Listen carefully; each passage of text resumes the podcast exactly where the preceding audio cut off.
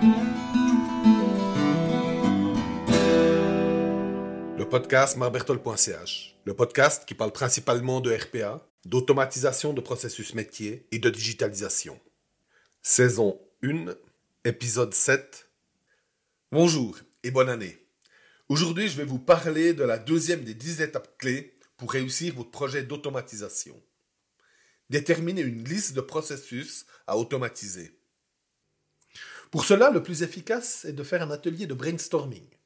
L'idée est de réunir votre équipe, ce fameux noyau que vous avez créé à l'étape 1, et de leur faire sortir les processus qui leur font mal. C'est-à-dire de lister les processus qui leur prennent du temps, qui sont répétitifs et fastidieux.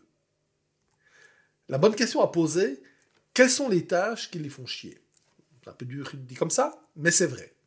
Tout le monde comprend, et c'est souvent un très bon point de départ.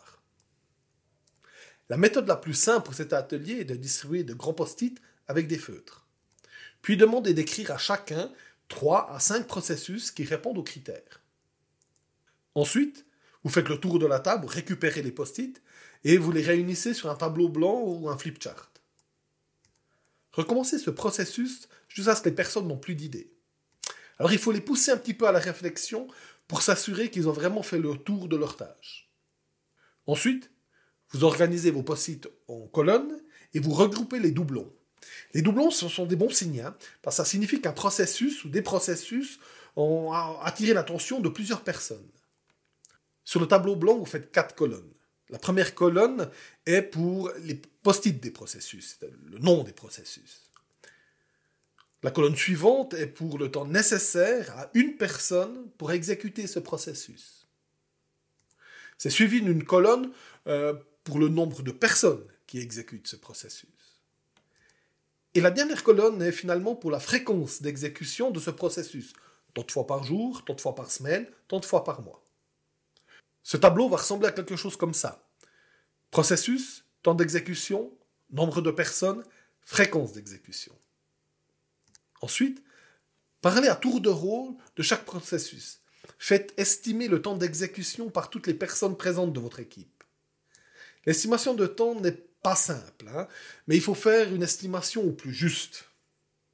N'hésitez pas à challenger les chiffres afin de vérifier que l'estimation soit ni trop généreuse, ni trop pessimiste. Au début, les gens disent grand, après vous êtes sûr, puis après ils vont trop petit, faut viser un petit peu.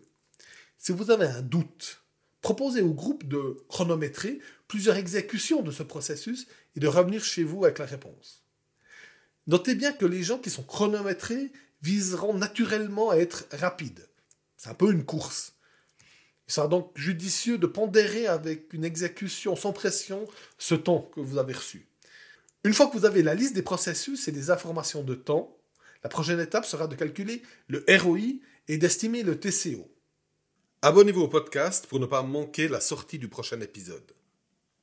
Vous trouverez encore bien d'autres publications sur mon site, marbertol.ch, comme des vidéos, des articles et des présentations.